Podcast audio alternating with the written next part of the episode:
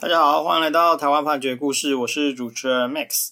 今天要跟大家分享的故事呢，跟劳动基准法有关啊。这个故事的主角是呃一个地方的检察署，然后这个地方检察署呢，他就被劳动检查了，他被这个劳动局做劳动检查。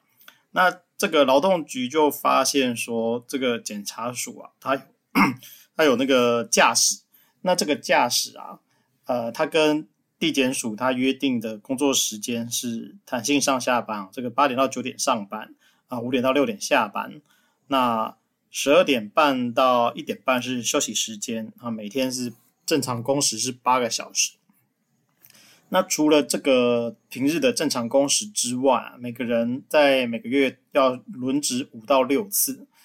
夜间的轮值时间是五点半到隔天早上的八点半啊，假日是八点半到隔天的八点半。那轮值的时候啊，所谓的轮值是这样，它就是不需要在办公室待命啊，只要在需要外勤的时候联络上就可以了。如果你就是因为各种事情啊，临时没有办法出勤，你也可以找代理人来协助啊。已经排班但没有出勤的时候是没有惩处的规定。那出勤要干嘛呢？出勤基本上就是说有一些相验的案件哈，需要出勤。那检察官他就会说，我要我要去相验啊。这这个司机呢啊，他就要在检察官出去。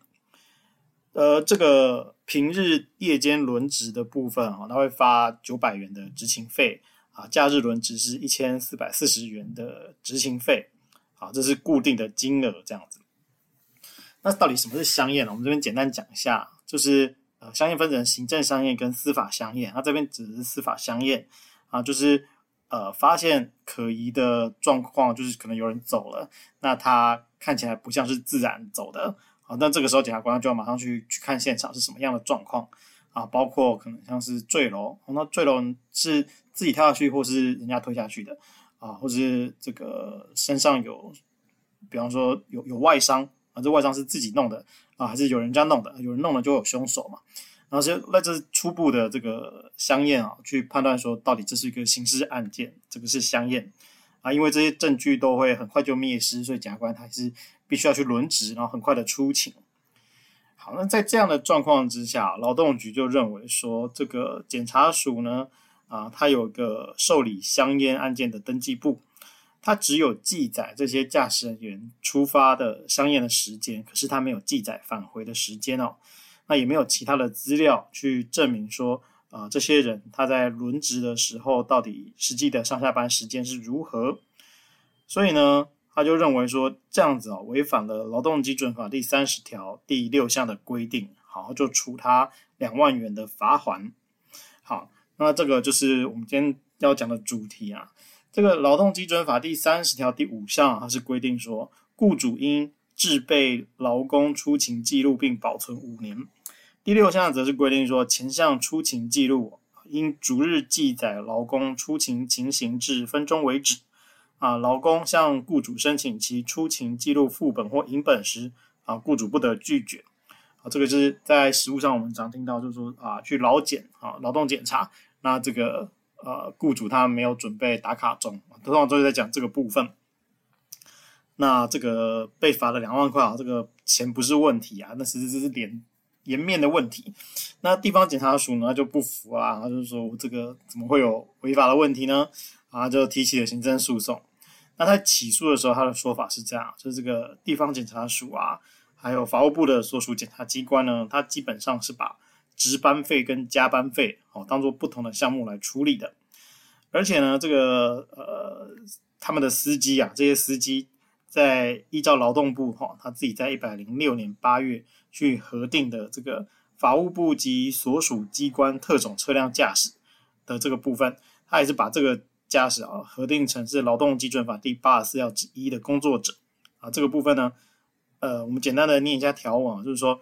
经中央主管机关核定公告之下列工作者啊，得由劳雇双方另行约定工作时间、例假、休假、啊、女性夜间工作等等啊，然后报请当地主管机关核备，算是比较特殊的工作者啊。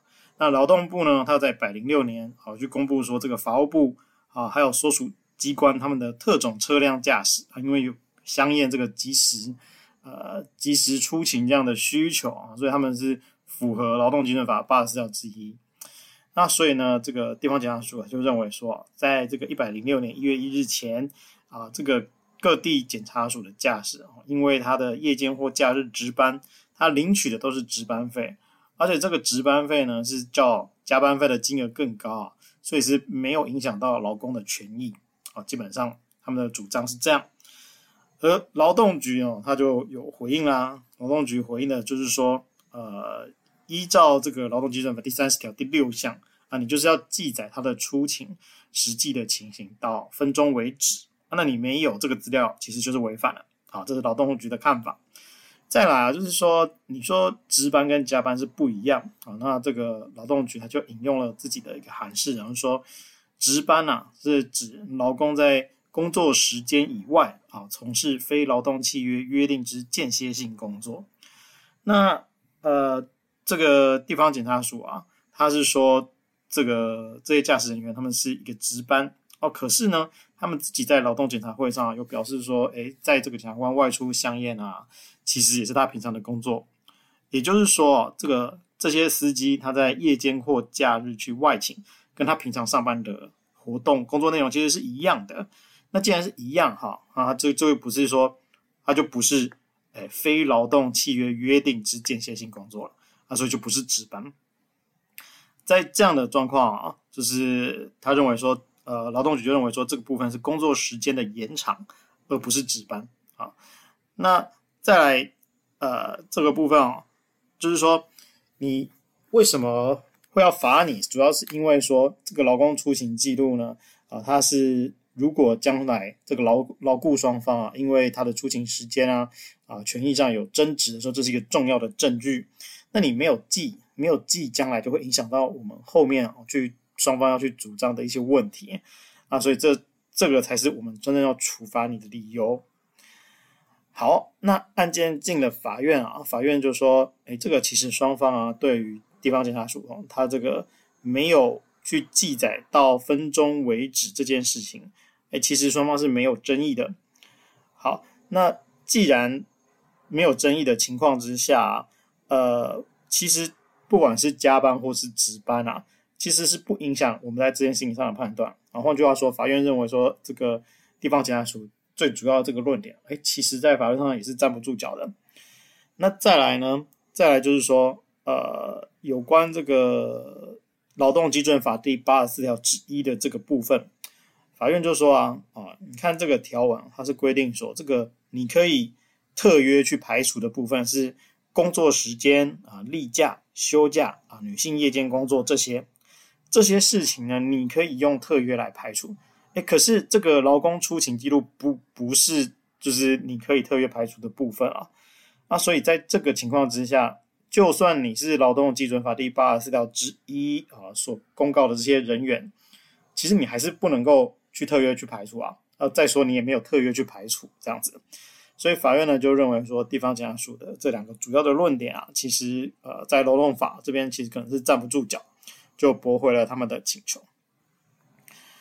好，那我们今天取材的故事呢，啊、是台北高等行政法院一百零六年度数字第一六七四号的判决。我们每周一会更新，欢迎大家有意见可以回馈给我们，或是告诉我们你们想听的主题，让我们一起来听判决里的故事。那我们下周再会。